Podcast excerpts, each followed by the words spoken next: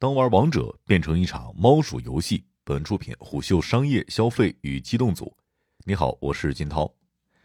当游戏厂商一再被防沉迷推向风口浪尖，他们不会想到会以这样的方式被全民热议，更不会想到监管会对防沉迷层层加码，其已经成为关乎游戏生死的绝对红线。九月六号晚间，针对央视关于网络上可以通过租号、买号等途径。绕过监管、无限制玩网游的报道，腾讯游戏回应称，截至目前，腾讯已经向超过二十家账号交易平台和多个电商平台起诉或者发函，要求停止相关的服务。针对这个问题，腾讯游戏呼吁尽快出台相应的法规，严格管制账号租卖的行为。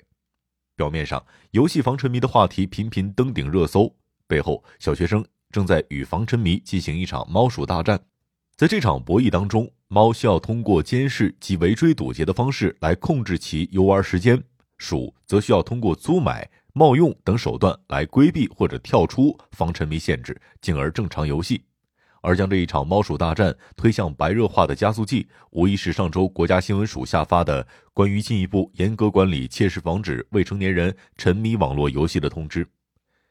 这个通知要求，所有的网络游戏企业仅可在周五、周六、周日和法定节假日每天的二十点至二十一点向未成年人提供一小时的服务。另外，所有网络游戏企业不得以任何的形式向未实名注册和登录的用户提供游戏服务。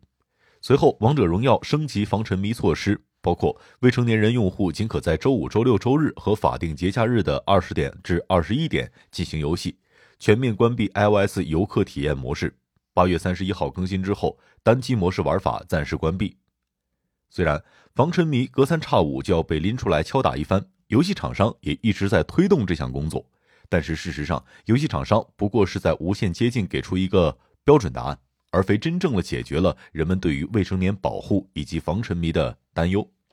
首先，未成年人沉迷游戏的情况远比我们想象的严重。据二零二一年四月艾瑞咨询所发布的《二零二一年中国游戏领域未成年人保护研究报告》显示，二零一九年中国未成年游戏用户规模约为一亿人。该报告指出，在未成年人上网经常从事的各类活动当中，选择玩游戏的未成年人比例达到百分之六十一，尤其游戏行为已经成为了未成年群体主要的休闲活动。另外，北京青少年法律援助与研究中心八月发布的《未成年人沉迷手机网络游戏现象调研报告》亦显示，沉迷手机网络游戏的未成年人年龄最小十一岁，年龄最大即将满十八岁，大部分集中于十四到十七岁。其中，沉迷王者荣耀的人数高达百分之八十三。该中心还在报告中指出，沉迷手游严重损害未成年人的身心健康。比如，过度沉迷游戏会导致视力严重下降，饮食不规律导致过早患上肠胃疾病。对此，游戏厂商所采取的主流防沉迷措施分两种：一是实名认证，筛选出未成年用户；二是限制未成年用户的在线时长，超时之后游戏收益递减或者强制下线。第一种，网络上有大量的实名信息，有人专门做这个生意，很多未成年人还不惜哄骗大人帮忙注册。尤其是农村地带的留守儿童，因为父母监管不力，游戏上瘾非常普遍。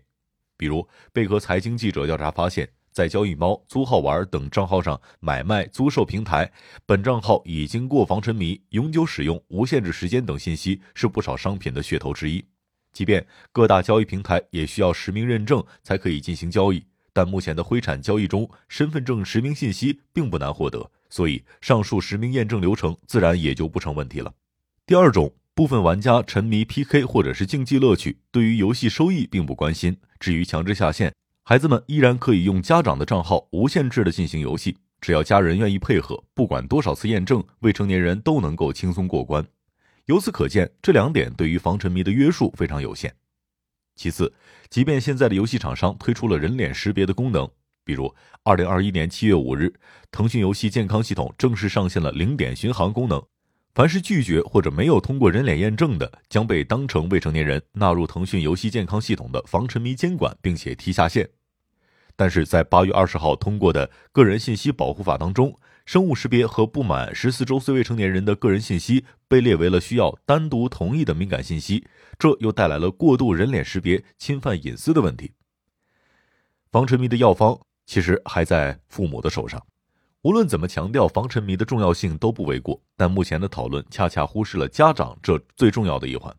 家庭层面，国内家长对于游戏的态度分为两大阵营：认可游戏的家长阵营会鼓励孩子适度游戏，他们将游戏视作一种亲子活动，是双方沟通的媒介，也是孩子和父辈建立平等关系、两代人更好认识彼此的工具。在这个认知基础之上，游戏不再局限于一个单独的产品，而变成了一门创意脑洞与商业运作相结合的艺术。很多时候，能够带来影视和书籍无法带来的更为全面的体验。那些优质游戏当中妙趣横生的即时战略、角色扮演、优美动听的游戏配乐，都是一种价值熏陶。比如《底特律变人》，从生化人和人类的冲突、妥协，能够感受到南北战争的一些发展轨迹。玩文明就能够体会到不同国家和不同文化的相互碰撞和融合，甚至 GTA 五和赛博朋克二零七七、塞尔达传说在融合电影、文学、艺术、美术多项艺术之后，变成了一种交互式的程序。我们在电影当中只能够被动的接受结局，但是在游戏里面可以创造属于自己的故事结局和情绪结局。从这个层面来看，游戏不仅仅是当下的第九艺术，还是面向未来的艺术。当然。不能否认，游戏的确有成人性，强社交和日常任务会让玩家每天投入大量的时间精力，但这背后其实是游戏公司有意为之的激励设定。比如，至今仍有不少的游戏在荼毒青少年的成长，该类游戏在规则设置上深谙人性缺陷，设计又过于精巧。比如，在整个游戏的过程当中，游戏策划一直为玩家制造压力，玩家始终在被引导。游戏玩家沉迷于不停的解锁地图、技能树和技能动作，还要做支线获得金钱和特殊装备，以提升等级和攻防数值。同时，还要考虑药水使用和所需素材的收集、技能槽的搭配，无形当中被游戏吃掉大量的时间精力，无法自拔。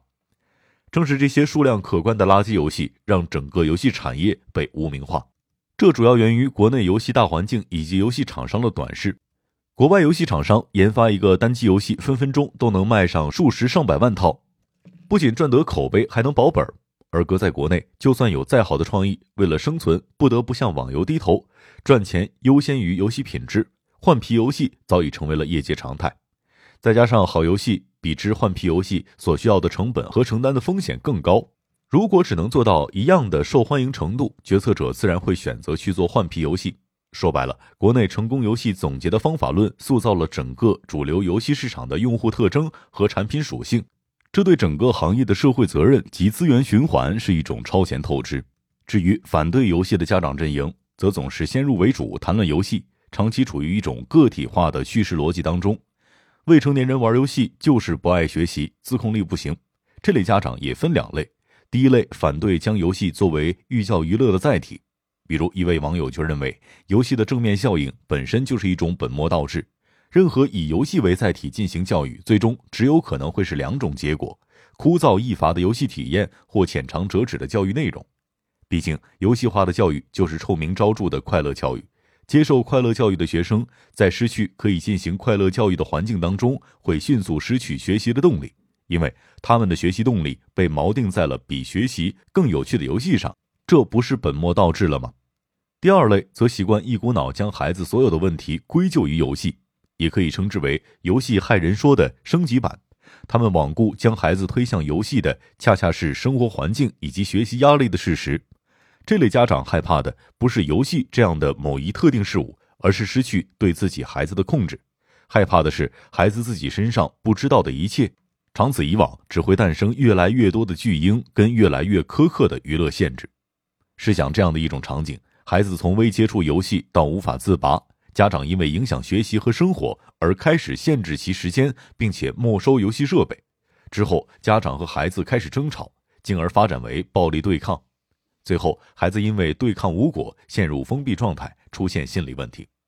那么，我们会因此就禁止未成年人使用所有的 APP 吗？说一千道一万。如果家长总是单方面的扮演受害方，却不愿意承担该承担的责任，游戏厂商也很难防住孩子沉迷游戏。早在二零一七年，《人民日报》就建设性的评价，防沉迷的药方在父母手上。文中提到，有一位小学生的话发人深省：“当我孤单的时候，我妈妈就把手机给我。”不得不反思，中小学生沉迷游戏很大程度上是家庭教育出了问题。所以，从大环境来说，只有整个社会意识到游戏的社会价值，而不仅仅是商业价值，大部分的家长对待游戏的态度才会改观。游戏归根到底是人和程序的互动，由此衍生出来的一系列问题，沉迷游戏、肆意消费等，需要的不只是防沉迷系统，还需要政府主管部门、学校、家庭以及企业的多方协作和联动。商业洞听是虎嗅推出的一档音频节目，精选虎嗅耐听的文章，分享有洞见的商业故事。我是金涛，下期见。